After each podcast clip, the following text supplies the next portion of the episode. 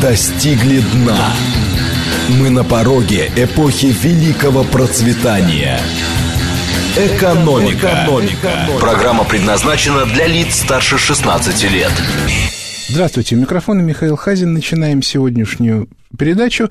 Посвящена она будет вопреки как бы той традиции, которая уже сложилась последние несколько недель, не политике, не а, как бы, тем процессам, которые происходят в элитах, а экономике. Причем я, я бы даже сказал, экономической теории. Связано это с тем, что я столкнулся а, в своей работе с вопросами. Мне задавали вопрос о том, насколько, значит, Карл Маркс правильно понимал Э, расширенное воспроизводство в рамках экономики, что по этому поводу думала Роза Люксембург, какие у нее были противоречия с Лениным и так далее и тому подобное. И я, соответственно, задумался над этим вопросом, мне он показался очень интересным, но не совсем в том контексте, в котором он был задан. Дело в том, что, вообще говоря, понимать то, что думал Маркс об экономике, вещь достаточно сложное. Вот то, что он понимал о других аспектах, вот это как раз понять можно. А вот э, чисто об экономических вопросах достаточно сложно. И потому, что сам Маркс не был экономистом и писал зачастую достаточно сложно, и потому, что переводчики Маркса, в общем, с достаточно архаичного на сегодняшний день языка тоже, в общем, были не на высоте. И по этой причине говорить о том, что, собственно, хотел даже не то, что он, он хотел сказать, а то, о чем он реально думал, достаточно сложно. Это уж такая отдельная работа, как, соответственно, воспроизвести те мысли и те соображения, которые были у Маркса. А что касается Розы Люксембург, то у нее все несколько проще, но ее отличие от Маркса состоит вот в чем. Дело в том, что Маркс, в общем, по большому счету, когда он описывал экономику и, а, а, как бы, и воспроизводство а, капитала, то он это делал на микроуровне. То есть речь шла о предпринимателе, о фирме, но не об экономике в целом. Роза же Люксембург как раз ставила вопрос именно в макроэкономике. То есть она задавалась вопросом следующим. Если мы на очередном этапе производства произвели больше, чем в предыдущий раз, то вопрос, кто это купил и откуда у него на это деньги? Соответственно, как только этот вопрос возникает в правильном варианте, немедленно сразу же возникает вопрос встречный. А, а, собственно говоря, откуда вообще при капитализме у покупателей есть деньги на то, чтобы раскупить товары, которые производится, поскольку единственный источник денег у пролетариата – это заработная плата, которая то, только часть издержек. Да, разумеется, еще имеется капиталисты, которые получают э, прибавочную стоимость, то есть которые получают больше, а, но все равно это не может превышать издержки. То есть, иными словами, объем продаж не может превышать полные издержки. Если еще учесть налоги, таможенные пошлины и т.д. и т.п., то сразу же возникает целая э, куча вопросов. Собственно говоря, а Роза Люксембург именно эту тему и пыталась э, разобрать. Если мы посмотрим на споры ее с Лениным, то там картина была следующая. Ленин жил а в стране, в которой еще не произошел аграрно-индустриальный переход. И там теоретически была достаточно большая возможность резкого увеличения производительности труда, что влекло за собой резкое увеличение доходов, и тем самым а, можно было еще довольно серьезно развиваться. Теоретически Россия в этот момент входила в германскую а, технологическую зону. Но она была на, в этой зоне глубокой периферией. Рынка там в западноевропейском понимании не было и быть не могло, ну хотя бы э, из-за а, логистических соображений из-за того, что 80% населения жило натуральным хозяйством. И по этой причине для Ленина этот вопрос не стоял. А в экономике мы, давайте скажем прямо, Ленин выдающимся специалистом не был. А и по этой причине Роза Люксембург, которая жила в Германии, уже столкнулась с тем, что э, три технологических зоны в конце 19-го, начала 20 века столкнулись. А я напомню, что Маркс умер в 1881 году, а Энгельс э, в 90-е годы, они успели... Энгельс успел застать начало этого противостояния, но, э, в общем, еще до конца в нем уже разобраться не мог, и он уже был, к тому же, глубоко пожилым человеком. А Роза Люксембург была внутри этого столкновения, потому что она была а, а членом социал-демократических партий Польши, которая была в Российской империи, и Германии, которая в 2014 году с Россией э, схлестнулась, что очень странно с точки зрения а, вот теории технологических зон, но весь фокус состоял в том, что в Российской империи, которая была главным союзником Германии до 80-х годов, все-таки была абсолютная монархия, и там изменение политики стратегическое могло быть следствием решения одного человека, а не элит. Элиты бы российские никогда бы на разрыв отношений с Германией бы не пошли. Но я напомню, что перед, значит, за полгода до э, начала э, войны 2014 года, Первой мировой, э, писались Николаю II записки о том, что бессмысленно, что у нас нет интересов на Западе, по этой причине нам ни в коем случае не нужно на Западе воевать, поскольку у нас с Германией естественная линия разграничение, и не нужно ее пытаться двигать на запад, это бессмысленно, мы ничего от этого не получим, а, а потерять мы можем много. У нас есть естественная линия на юге, куда можно двигаться, у нас есть Турция, у нас есть Средняя Азия, и там нужно работать. И в этом смысле э, союзнические отношения с Англией, которые нам противодействуют на этом Южном фронте, это полный идиотизм. Но Николай второй не согласился, тем более, что, еще раз повторю, изменение стратегической э, модели произошло до того, как он стал императором решением лично Александра III. Существует мнение, что он это сделал под давлением жены, э, которая была датчанкой, не могла забыть, как в процессе создания Германской империи немецкие войска взяли Э, Копенгаген и как они там порезвились. Но в целом можно отметить, что э, в целом можно отметить, что а, стратегически это, скорее всего, была ошибка. Зная Александра Третьего, кстати, можно предположить, что он руководствовался еще какими-то причинами. Но мы сегодня уже ответа на этот вопрос не узнаем. В любом случае, а, а, а,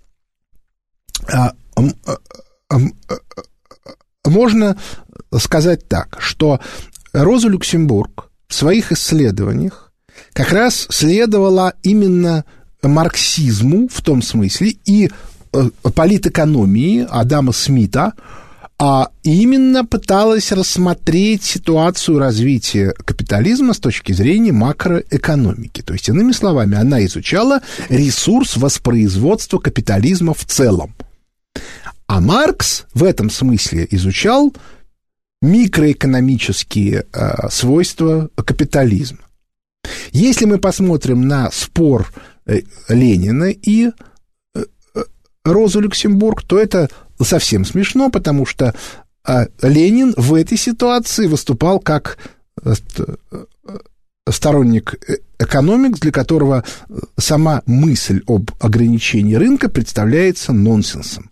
Но это в экономиксе это понятно, потому что э, это микроэкономика, база экономикс, микроэкономика для фирмы базовых ограничений рынка не, не существует. Ей, если это, если, это, если эта фирма не монополист. А вот, соответственно, для... А, а что касается Ленина, то он в данном случае, даже это был скорее не столько экономик, сколько такая а, а,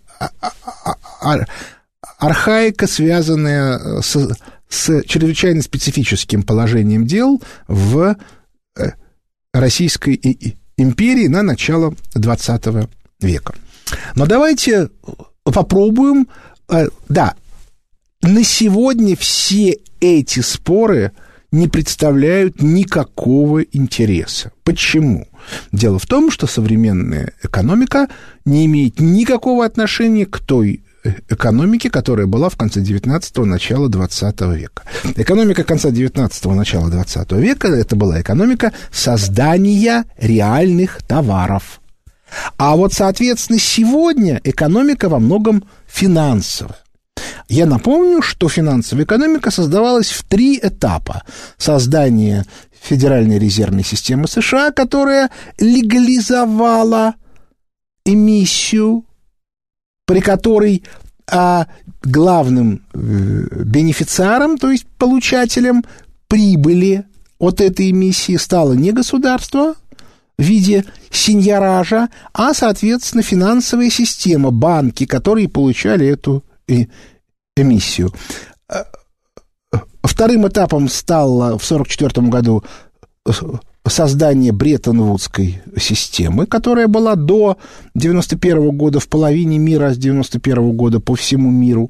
И, наконец, э, это 81 год, э, э, это регономика, когда началось стимулирование уже даже не финансовой системы, а непосредственно домохозяйств. Вот три этапа. Но я напоминаю, что создание ФРС – это 1913 год Работала она э, э, э, с 1914 года, и, естественно, Роза Люксембург не могла увидеть эффект от, от создания ФРС, поскольку ее убили в 1918 году, а, собственно, сам процесс реализации тех механизмов, которые были заложены в Федеральную резервную систему начался в 20-е годы по окончанию Первой мировой войны.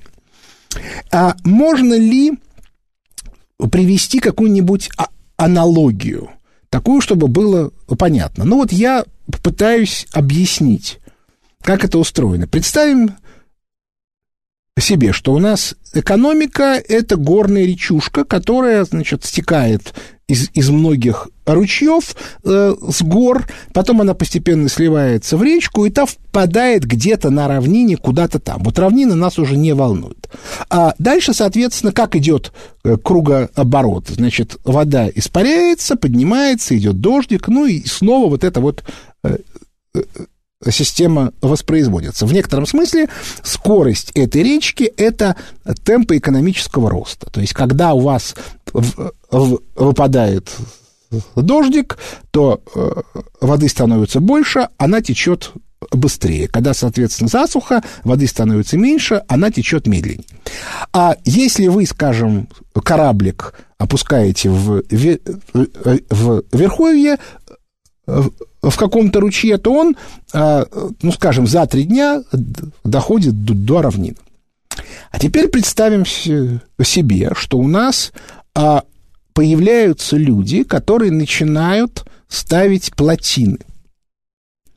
От того, что они ставят у плотины, объем, э, количество воды, которая на равнину попадает, практически на первом этапе не меняется. Но вот скорость, с которой эта вода течет, существенно уменьшается, и запас воды увеличивается. По мере того, как растет запас воды и создаются водохранилища, с них начинается ускоренное испарение, и в некоторый э, момент э, ручей, вот эта наша речка, уже перестает дотекать до, до конца. Ну, вот как в, в Средней Азии горные реки, которые, значит, начали закрывать разными плотинами э, или создавать э, различные оросительные каналы до конца, то есть до Аральского моря, не доходят. Значит, В результате воды у вас становится больше, и ее владельцы становятся богаче. Но если вы запускаете кораблик, он начинает плыть до конца все медленнее, медленнее, медленнее, и по мере увеличения количества этих плотин и, и, и, соответственно, водохранилищ, в некоторый момент он вообще не доплывает до конца. То есть, иными словами, экономика останавливается. Да, разумеется, там имеются плотинки, по ним идет водичка, какие-то мельнички крутятся, еще чего-то, но, собственно, окончательного результата нет.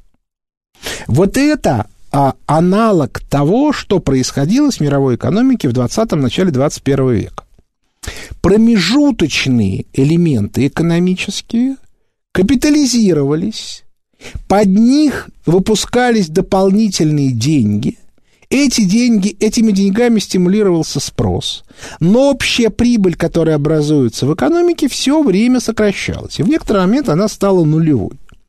Вот, собственно говоря, сегодня капитал в мировой экономике не воспроизводится. Денег выше крыши, прибыль получить невозможно. То есть воды в этих месторождениях, в этих э, водохранилищах, которые и, идут уже каскадами, много, но до равнины до конца – ничего не доходит, потому что все по дороге испаряется, потому что инфраструктура съедает больше, чем может, в принципе, образоваться. Вопрос. В каком можно ли в рамках этой аналогии описать отношения России с миром? Ответ можно. Россия – это ручеек, который впадает в основную реку. Если а, воды не хватает, чтобы она дошла до равнины, ее нужно увеличивать.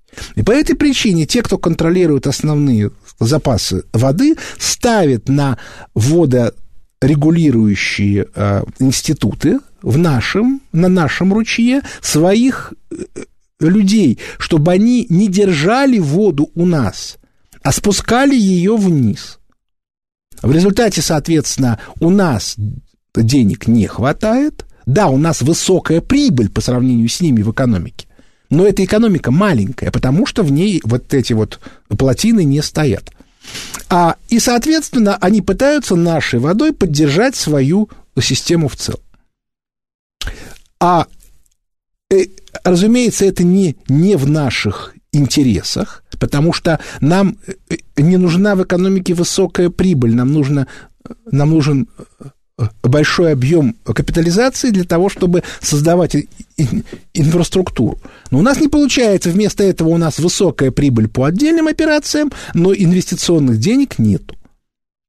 Что произошло а, с приходом Трампа?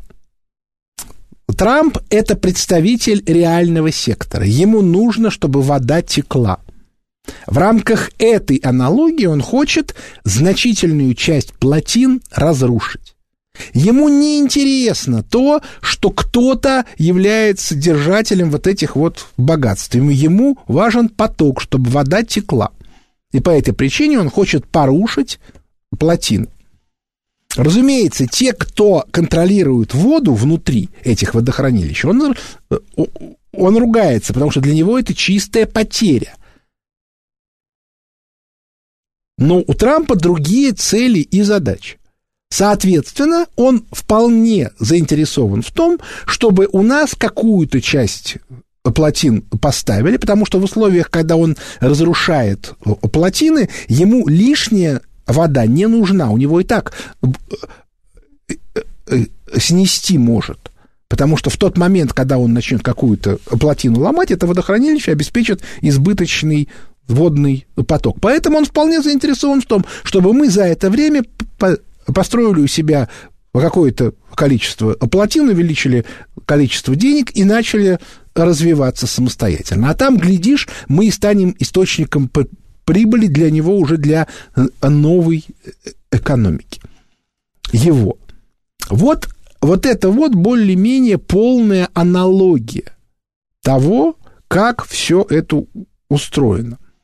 То есть, иными словами, мы а, живем сегодня в ситуации, при которой промежуточный спрос, то есть те компании, которые работают для бизнеса, а не для конечного потребителя.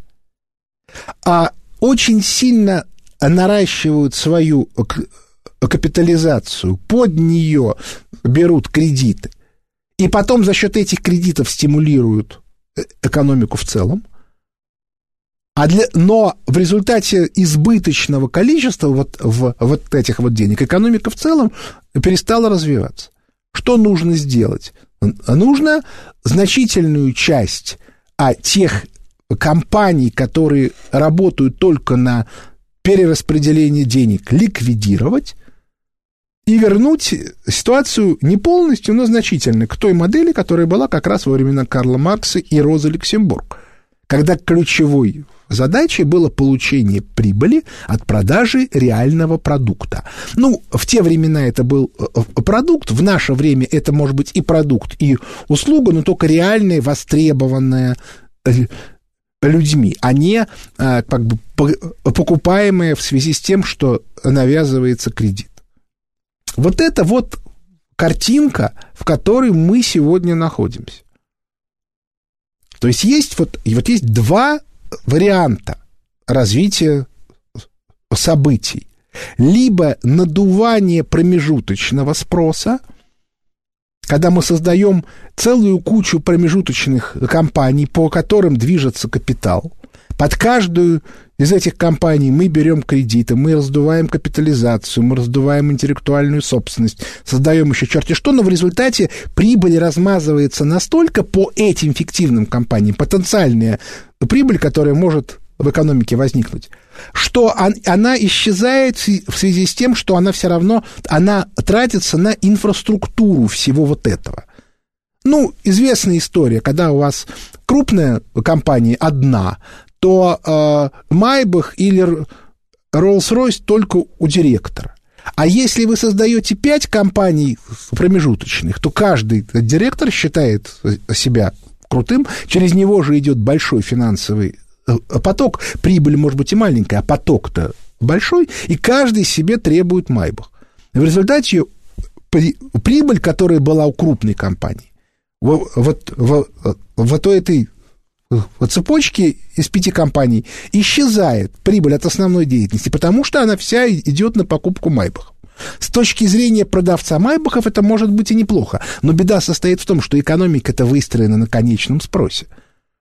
И поэтому если основная деятельность прибыль не приносит, то рано или поздно вся цепочка банкротится, придется, приходится и майбахи продавать, и большое количество людей выгонять на улицу, а люди, которые работают в руководстве этих пяти компаний, тоже обеспечивают спрос. То есть на первом этапе создается ощущение, вот вы как бы сделали компанию новую, вы под нее взяли кредит, вы стали платить зарплату, люди стали покупать, создается ощущение, что спрос вырос. Ну, условно говоря, когда текла речка, и вы сделали плотину, то с точки зрения речки все равно, да, но только она стала впадать не куда-то там внизу, она стала впадать вот в эту вот котловину, которая образовалась. Все замечательно, но потом эта котловина начинает заполняться, в результате течение речки замедляется, и в ней, соответственно, начинаются как это, гнилостные э, процессы. Те, кто видел, как себя ведут речки э, подпруженные, это очень хорошо понимают. Вот это вот такая общая картина. И по этой причине мы сегодня сталкиваемся с чрезвычайно серьезной э, проблемой. Дело в том, что э, спор между э, политэкономией и экономикс, который начался в начале 20 века, а после 1991 года приобрел а, такой очень а, характер, я бы сказал, а, политический, а он а, привел к тому, что макроэкономические э, подходы политэкономии оказались очень сильно а, задвинуты. И как следствие, сегодня экономикс в рамках своего микроэкономического подхода на очень многие вопросы ответить не может. Это реальная проблема, с ней что-то нужно делать. Э, в общем, такие истории в экономической науке и в других науках в, в истории встречались, ну и, в общем, безусловно, из этого тупика нужно выходить. Перерыв на новости. Экономика. Экономика. Продолжаем нашу передачу, а, возвращаясь к экономической теории. Что отсюда следует с точки зрения а, последствий для современной экономики? А дело в том, что поскольку у нас очень перегружен промежуточный спрос, то нам категорически необходимо его избавить от вот этих вот промежуточных лишних инстанций и, соответственно, от того механизма, которым он поддерживался, то есть от эмиссионного кредита. Но как только мы останавливаем этот кредит и начинаем закрывать вот эти вот промежуточные э, институты, промежуточные они, кстати, э, не только производственные, но и финансовые, потому что деньги крутятся, там, там колоссальное количество разных институтов, которые концентрируют деньги, потом их, значит, вкладывают в финансовые институты, потом выдают кредиты, потом снова концентрируют. А, так вот, если э, ну вот в той аналогии, которую я приводил, это соответствует, это соответствует разрушению части плотин и, соответственно, спуску соответствующих прудов. То есть вы говорите, ага, мы вот это ликвидируем, вот это ликвидируем, вот это ликвидируем. Грубо говоря, это аналогично следующей схеме. Вот мы видели эту схему совершенно четко на примере так называемого реформирования РАО ЕС России. Когда э, единый производственный комплекс, который обеспечивал а, производство реального продукта, электрической энергии, был разбит на большое количество мелких структур, которые между собой стали конкурировать. Каждая из них стала брать кредиты, каждая из них стала э, э, генерировать долги. Для выплаты этих долгов она стала увеличивать тарифы, и в результате общая капитализация отрасли сильно выросла, а ее эффективность с точки зрения экономики в целом сильно упала. И отрасль вместо того, чтобы быть тем, чем она была при СССР, то есть инфраструктурной отрасли, то есть которая по а, дешевому э, тарифу обеспечивала а, а, эффективную работы всей остальной экономики. Она стала самостоятельным а, самостоятельной производственной отрасли, которая, используя свое монопольное положение для каждого потребителя, пытается выбить для себя максимальную прибыль. А какой из этого может быть выход? Ну, например, выход может быть такой. Каждому потребителю разрешается заключать прямой договор с производителем. Сегодня это довольно легко контролировать. А у кого именно этот потребитель берет э, э, электроэнергию и платить а, по себестоимости этой электроэнергии плюс какой-то фиксированный процент. Ну, там, не знаю, 8 11, неважно, это можно вычислить. Все посредники, которые возникли после, значит, Чубайсовской так называемой реформы, должны уложиться в этот процент. Если они при этом не могут, а, соответственно, а, те кредиты, которые они понабрали, обслуживать, они должны закрыться, распродать все свое имущество, включая Майбахи, так называемых руководителей, а и, соответственно, влиться либо в вышестоящую структуру, либо в нижестоящую. Но мы понимаем, что в конце концов все кончится воссозданием РАО ЕС. Точка. Если кто-то по каким-то причинам, например, из-за того, что он не может обслуживать или еще чего-то, приостанавливает работу, ну, например, какая-то промежуточная структура а, не платит а, а поставщику электроэнергии. Почему? Потому что она от, в свою очередь от своего потребителя она деньги получила, но направила их не поставщику, а, например, на, на погашение кредита, который у него был. То в этом случае руководитель идет под суд. То есть, иными словами, его задача руководителя обеспечивают бесперебойность подачи электроэнергии. Точка. Если он этого сделать не может, он обязан объявить о своем банкротстве и, соответственно, ликвидироваться за ненадобность. Вот эта э, э, э, конструкция, она вполне осуществима в наше время. Да, конечно, она, ну, как бы вся эта чубайсовская комарилья будет сильно против, а сейчас и другие, потому что энергосбытовые организации все больше и больше перепродают иностранцам, ровно потому, что они, пользуясь своим монопольным положением, могут получать сверхприбыль. А вот, но это, вот на это мы смотреть не должны. Да, вот, вот плюс там, 11% или плюс 13% от денег, а, как бы от себестоимости производителя.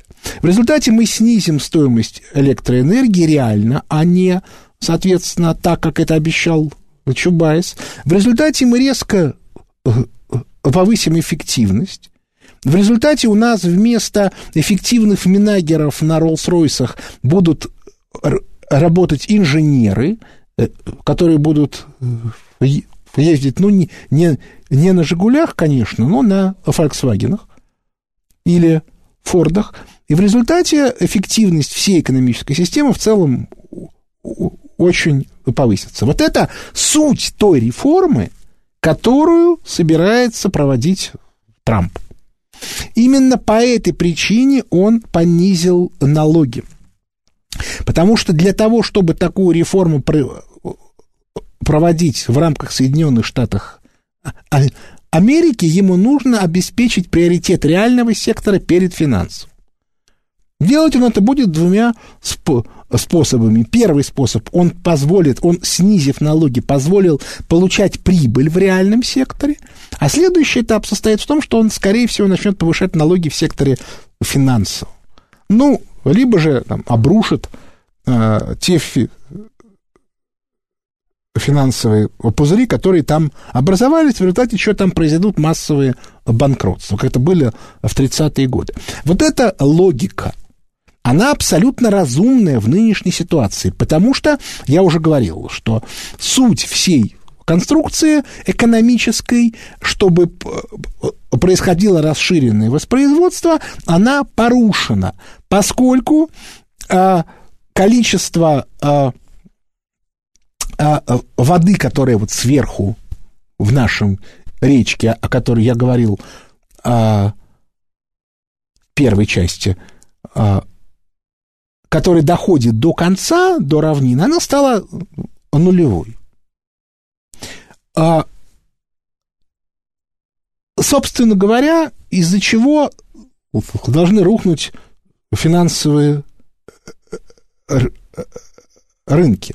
А дело в том, что экономика и Соединенных Штатов Америки, и Евросоюза живет на стимулировании спроса. Стимулирование спроса сегодня идет через бюджеты.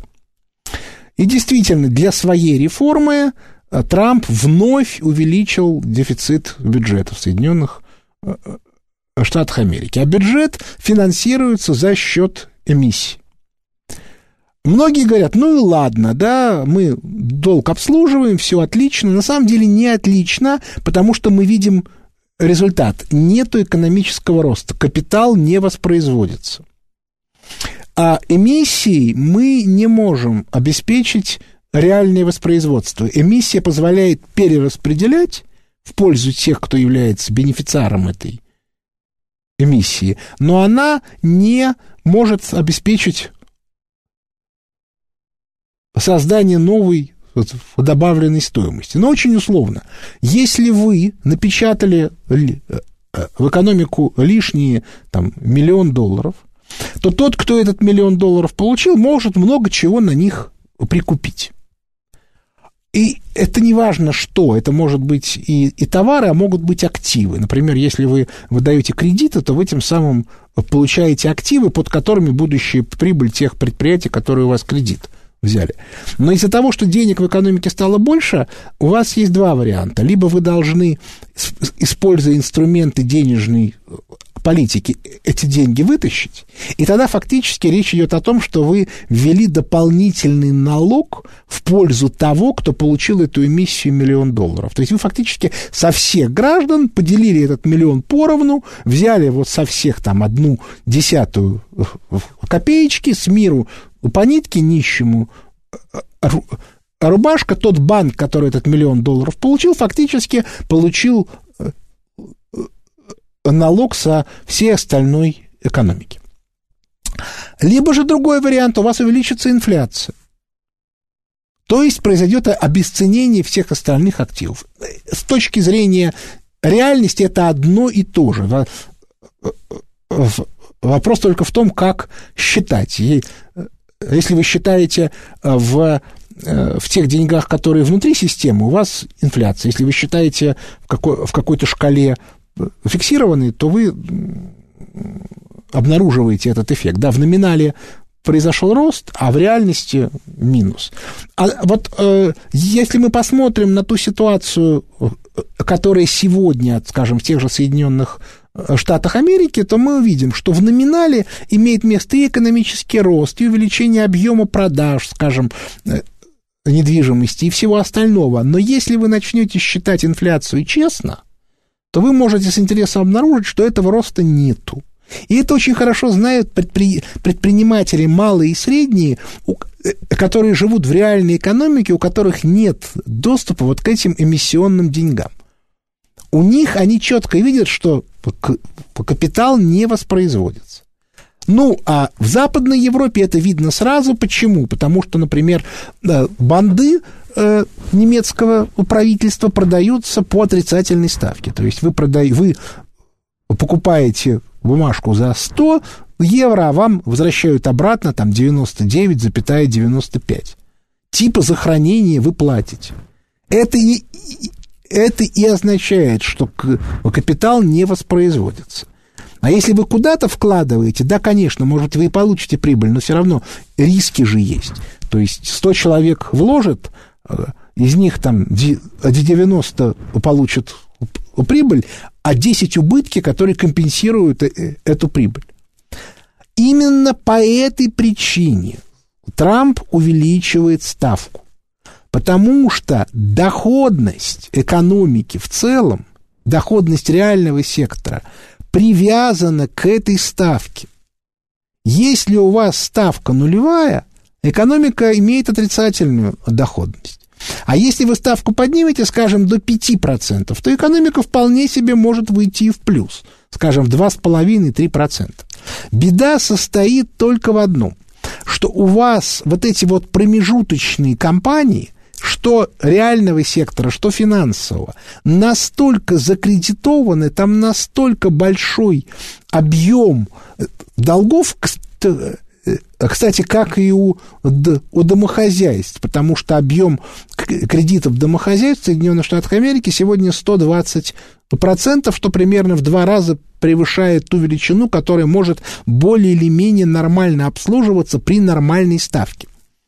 Так вот, как только вы поднимаете ставку с целью сделать экономику эффективной, с целью а, обеспечить воспроизводство капитала, то вы обнаруживаете, что вы не в состоянии а, обслуживать этот долг. Что значит, что вы не можете обслуживать долг? Это означает, что у вас начинаются дефолты. Дефолты частные, дефолты корпоративные, прежде всего финансовых институтов. А если, соответственно, происходят дефолты, то что это означает? Это означает, что рушится вся фи- фи- финансовая система, потому что ее активы – это долги.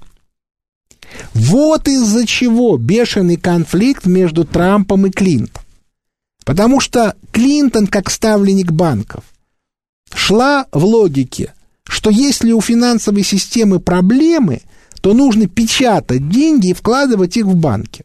Вспомните ситуацию 2008 года, когда в марте 2008 года губернатор штата Нью-Йорк и восходящая звезда Демократической партии, который должен был идти осенью на выборы от Демократической партии, Элliot Спицер, он считался фаворитом, ну, одним из, от Демократической партии, объявляет о том, что поскольку реальные активы страховых компаний а, стали отрицательными, то по этой причине страховые компании, зарегистрированные в штате Нью-Йорк, то есть, собственно, главные э, мировые страховые компании, должны либо отдаться в управление э, регулирующей комиссии штата Нью-Йорк, ну, то есть, в них будет введено внешнее управление. Ну, в, э, переводе на русский бенефициары будут отрезаны от, от сверхдоходов.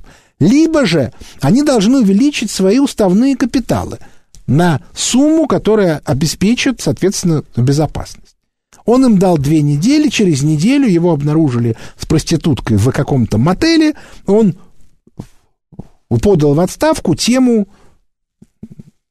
спрятали под ковер, замылили.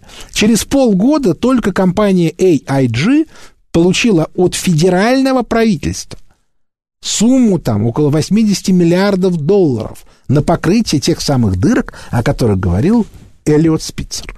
Вот это та проблема, с которой мы сейчас столкнемся в куда большем масштабе. Вот задача Клинтон была обеспечить вот эти вот эмиссионные деньги. А, да, кстати, откуда, соответственно, у, у, у правительства взялись деньги? От продажи бандов. А банды, соответственно, а кому они продавали банды? А, а в реальности Федеральному резерву.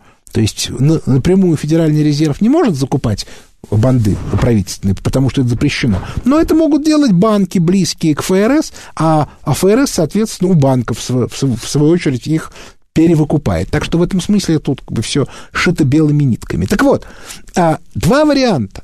Если у вас начинается кризис, долговой в связи с повышением ставки, то либо вы должны спасать финансовые институты за счет эмиссии. И именно поэтому так хотели Клинтон провести э, финансисты. Она бы именно этим и занималась, как это было в 2008 году. Либо же вы будете спасать реальный сектор. И вам наплевать, что у вас обанкротятся финансовые институты. И я, и я, и я думаю, что именно так и будет поступать Трамп. Обращ... Обратите внимание, в риторике Вашингтона последний год отсутствует термин «банки слишком большие, чтобы их банкротить». Нет у Трампа таких банков, он может обанкротить кого хочет. Вот это и есть ключевое место. Разница между Трампом и Клинтон – разницу между финансистами и изоляционистами. А теперь давайте посмотрим с этой точки зрения на российскую ситуацию. В российской ситуации контроль за финансами осуществляют представители фи- финансистов западных, МВФ, Мирового банка, ну, условно говоря, друзья Клинтон. Они обеспечивают отток нашего капитала туда, и, соответственно, политически поддерживают Клинтон. Ну, или и всех тех, кто там стоит. То есть они личные враги Трампа. Вот это реальная объективная ситуация. Они реальные враги Трампа.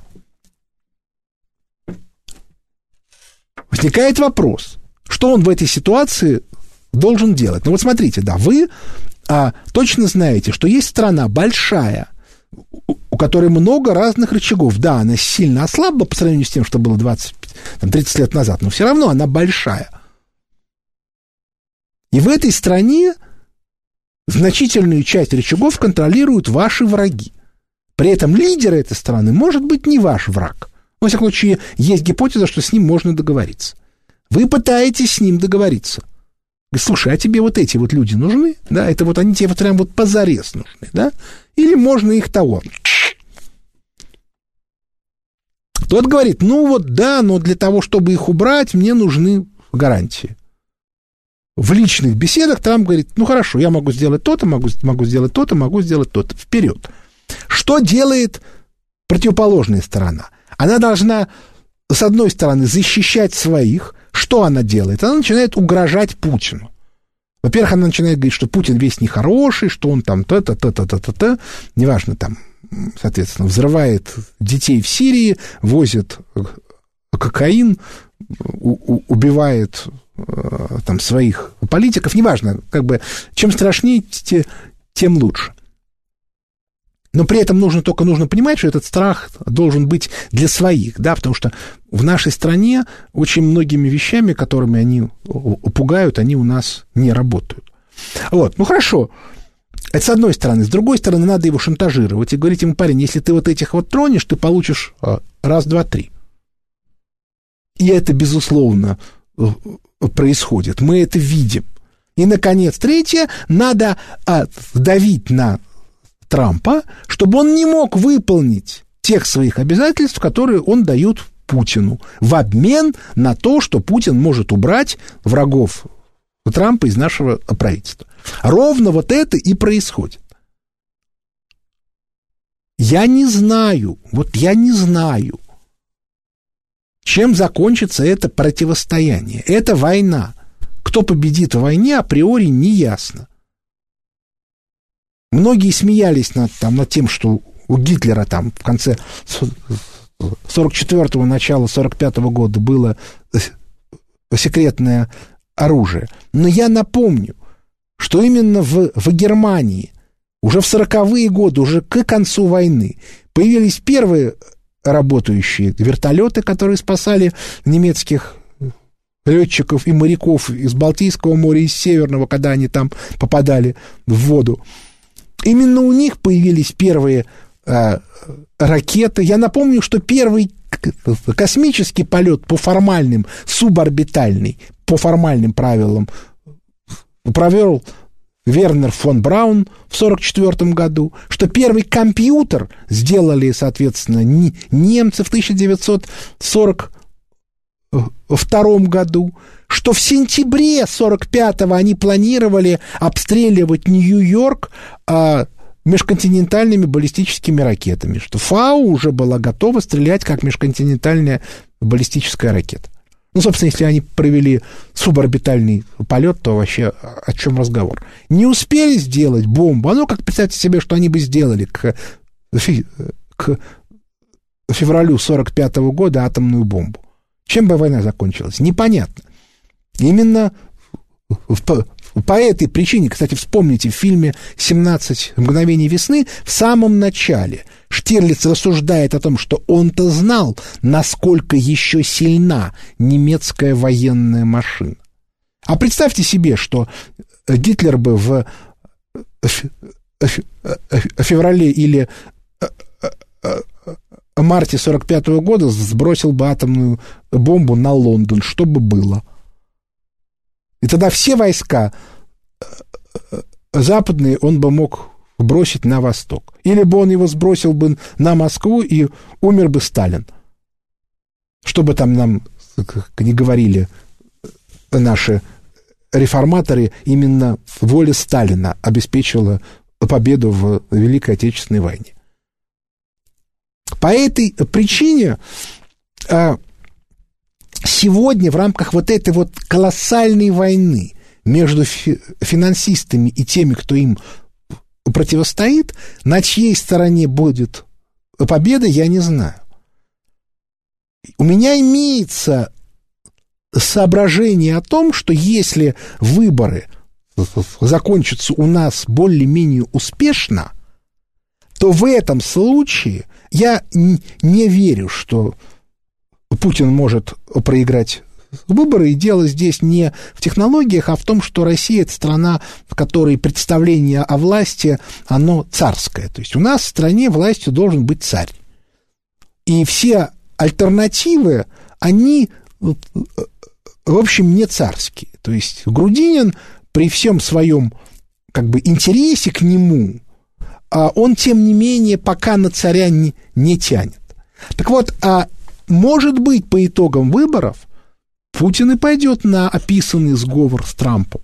И тогда будет очень интересная картина. Может быть, не пойдет. Может быть, финансисты предъявят какие-то аргументы еще мощные, аналогичные тем, которые не сумел предъявить Гитлер э, весной 1945 года. А у финансистов они, может быть, еще есть. Мы этого пока не знаем. Может быть, их нету в Вашингтоне, но есть в Москве или еще что-нибудь.